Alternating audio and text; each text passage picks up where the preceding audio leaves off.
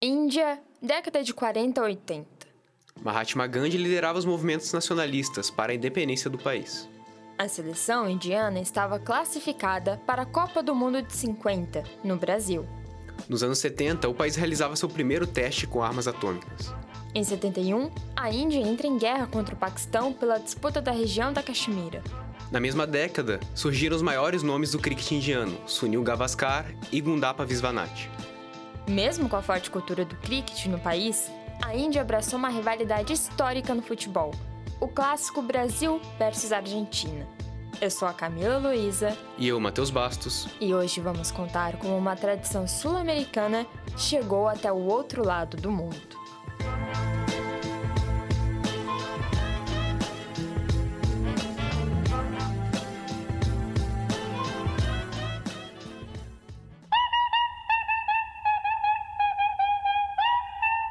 Além das quatro linhas.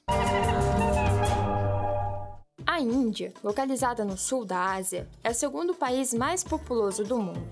São mais de 1,4 bilhão de pessoas.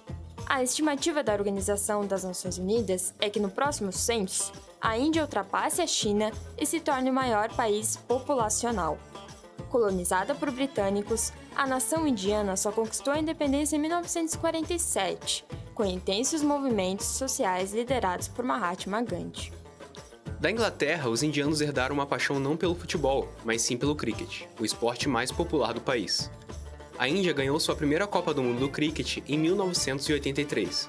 Com a criação da Premier League, a principal liga masculina da modalidade, em 2007, o esporte cada vez mais se desenvolve no país. O jornalista da ESPN, o Biratan Leal, fala da relação da Índia com o futebol e com o cricket. Como praticamente todo país do mundo, a Índia acabou tendo contato com o futebol, ainda mais sendo uma colônia, uma ex-colônia britânica, os britânicos levaram o futebol na Índia lá no, nos primórdios, né? É, lá no século XIX ainda. Mas o, o, futebol não pegou tanto lá. Né, o futebol acabou não deslanchando lá. O, a preferência dos indianos foi pelo cricket, que hoje é o esporte número um da Índia. É, a Índia é a grande nação global do cricket. Né, o cricket vai crescendo como ou, talvez o segundo esporte mais popular do mundo, muito por causa é, da Índia, né, da, da, preferência dos indianos. E então o futebol acabou ficando um pouco à margem. E curioso que foi até uma história meio comum, né? é, o futebol é o esporte mais popular de quase todos os países do mundo, menos das ex-colônias britânicas. Nas ex-colônias britânicas ou é rugby ou é cricket, né? Não, não é o futebol. Apesar da dominação do cricket, uma das maiores personalidades indianas viu o futebol como uma ferramenta na luta de resistência. Mahatma Gandhi, o pai da nação. Em 1888, Gandhi foi estudar na Inglaterra e teve seus primeiros contatos com o esporte. Cinco anos depois, ele partiu para a África do Sul, país em que o futebol é muito popular, e enxergou na modalidade esportiva uma possibilidade de combater as desigualdades e de conversar com as massas. Gandhi chegou a ajudar na criação de três times, em Durban, Pretória e Joanesburgo. Todos receberam o mesmo nome, Passive Resistors Soccer Club, ou Clube de Futebol Resistentes Passivos. Durante os jogos, Mahatma conversava com as pessoas e distribuía panfletos, na tentativa de conscientizar as pessoas sobre as casas sociais.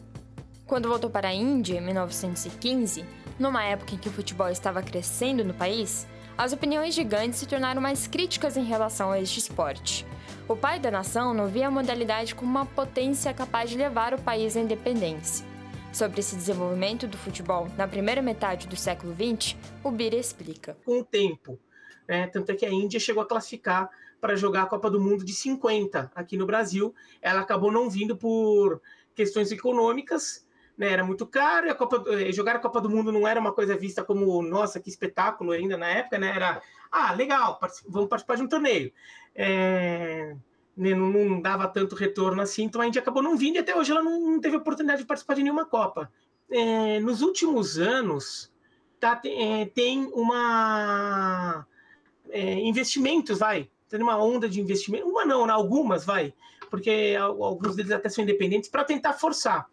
Na, na região é, leste da Índia, o futebol é, continua sendo popular, né? mesmo com o cricket dominando, o hockey na grama sendo um esporte forte também, o kabaddi, que é um esporte local, é, que até criou uma liga profissional nos últimos anos também, sendo forte, o, o futebol ainda continua tendo duas regiões vai, em, que ele, em que ele ainda dominava de alguma maneira, né? que era a região de Goa, que, é, que era uma cidade, que era uma colônia portuguesa no meio da Índia, e na região de Kolkata, que na época ainda se chamava de Calcutá, né? É a cidade que, que o pessoal chamava de Calcutá, hoje eles pedem para chamar de Kolkata. Lá também o futebol era forte, né? O futebol era forte, tanto que é ó, os dois maiores times de futebol da Índia, de maior torcida, ficam na, na cidade, né? Que é o East Bengal e o Mohun Bagan.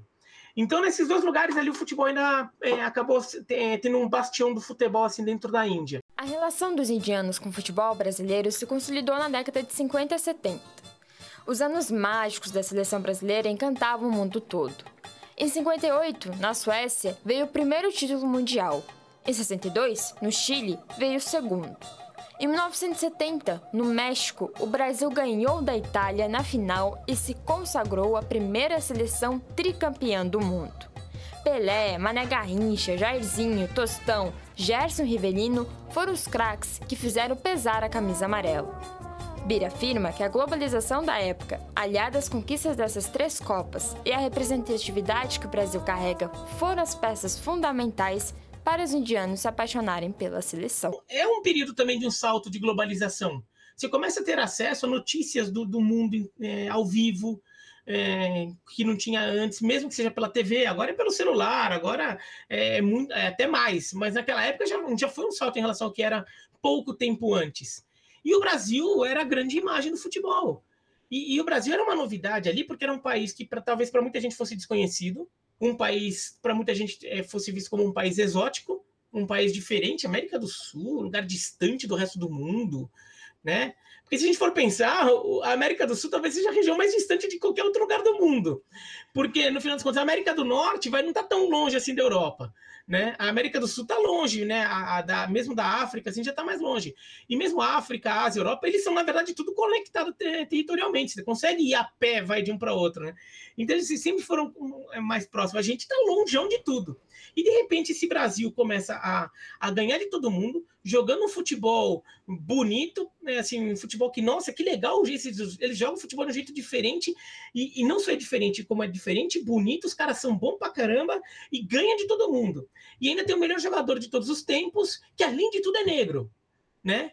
Então é que assim, o, o, os negros no, no, no, mundo inteiro sofrendo todo tipo de preconceito, é, e daí vai lá um negro e dá chapéuzinho, faz gol, é, dança na cabeça dos caras, e o Brasil é campeão do mundo, tricampeão do mundo, entendeu? Em cima dos caras. Se Pelé foi um dos personagens responsáveis para os indianos torcerem para o Brasil, Maradona foi o um motivo para que na Índia a população também torcesse para a Argentina. O ano de 1986 foi mágico para os hermanos. A Copa foi disputada no México e, em cima da Alemanha Ocidental, a Argentina conquistou seu segundo título mundial. Diego Armando Maradona, na época já considerado um dos maiores nomes do futebol, encantava os italianos atuando pela Napoli. Quando chegou a época da Copa, se tornou ídolo mundial. O Bier explica como o jogador argentino foi fundamental na relação do país sul-americano com a Índia. A Argentina parece muito forte, tendo a Argentina, então, o melhor jogador do mundo desse novo momento, né, que era o Maradona, e a Argentina vai lá e ganha da Inglaterra. E é claro, é claro que, o, que os indianos é, não têm o maior carinho pela Inglaterra acho que fazia só 38 anos que a Índia tinha sido independente. A Argentina vai lá, pega a Inglaterra nas quartas de final, o Maradona vai lá, faz um gol com a mão, e depois é, e antes disso tinha feito um dos gols, talvez o gol mais espetacular da história do futebol. Então, muito indiano começou a torcer pela Argentina na, na, Copa do Mundo. E daí acabou criando essa dinâmica. Como a Argentina também é um rival do Brasil, então criou-se essa coisa na Índia e em Bangladesh de se dividir entre, Brasil, eh, entre brasileiros e argentinos, né? entre torcedores do Brasil e torcedores da Argentina. Então, é, é, essa dinâmica, eh, de alguma forma, ficou até hoje. E agora, é, é, há relatos né, de que lá na Índia, quando tem Brasil e Argentina, as cidades param até com risco de violência. A rivalidade entre Brasil e Argentina cresceu tanto na Índia que até as brigas entre as duas torcidas foram registradas no estado de Kerala. Os casos aconteceram na Copa do Mundo de 2022. Essa tradição histórica sul-americana pode mudar no futuro. O futebol tem crescido na Índia, com a participação do Mumbai City na Liga das Campeões Asiática.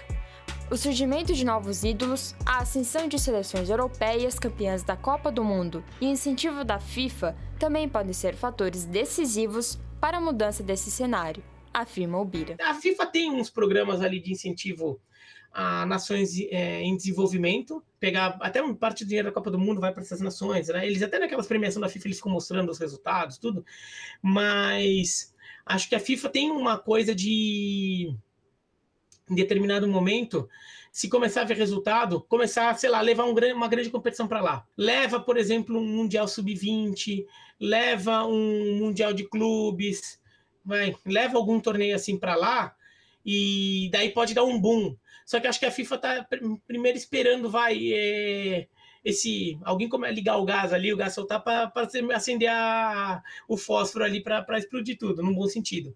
Então, acho que a FIFA tá, tá um pouco nessa. Tá deixando ali esse, esses investidores que estão apostando na, na I-League, na Indian Super League, de repente ver se a coisa começa a decolar. Agora, a Índia já começou a ter times na, na Champions League da Ásia o Mumbai City está jogando, por exemplo. Isso é, um, é, uma coisa que pode ajudar. Ainda mais agora que o futebol saudita começou a ter jogadores mais fortes, é, isso pode ajudar. Então, porque, por exemplo, vai acontecer de, é, de, do Cristiano Ronaldo ir para a Índia jogar, disputar uma partida, do Benzema ir para a Índia disputar uma partida.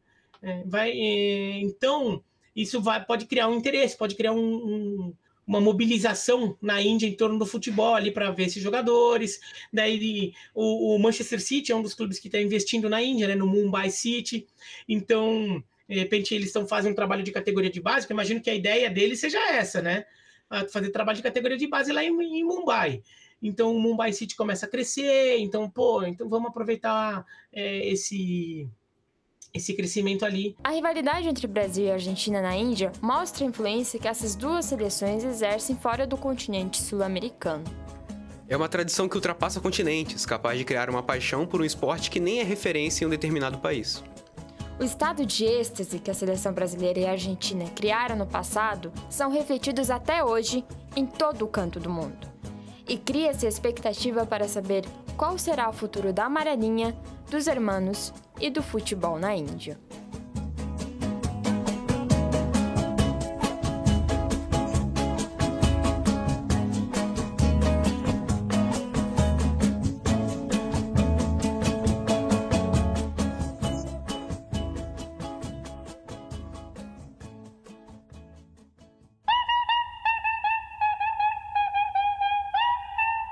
Além das quatro linhas. Este programa foi elaborado para a disciplina de Laboratório de Áudio e Radiojornalismo da turma B do segundo semestre de 2023, do curso de Jornalismo da Universidade Federal de Santa Catarina. Roteiro, edição, produção e locução por Camila Luiza e Matheus Bastos. Orientação técnica de Peter Lobo. Orientação do professor Áureo Mafra de Moraes. Rádio.UFSC. É rádio, É futebol, é cultura é jornalismo. e ponto.